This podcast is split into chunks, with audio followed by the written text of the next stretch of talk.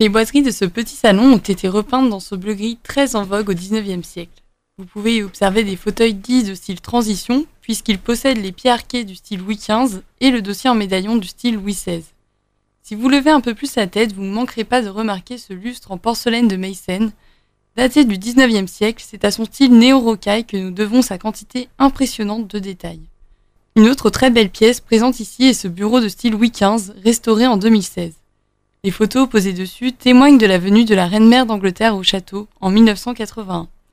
Une anecdote qui a marqué les mémoires est que le jour de sa venue, le piano de cuisson avait décidé de rendre l'âme. Vous devinez la panique en cuisine. Heureusement, les cuisiniers ne se sont pas laissés abattre et la reine-mère a pu manger chaud, sans se douter de ce qui s'était passé en coulisses. La princesse Anne d'Angleterre avait également séjourné ici en 1962. Évidemment, l'événement ne passait pas inaperçu et la presse était devenue un peu trop envahissante.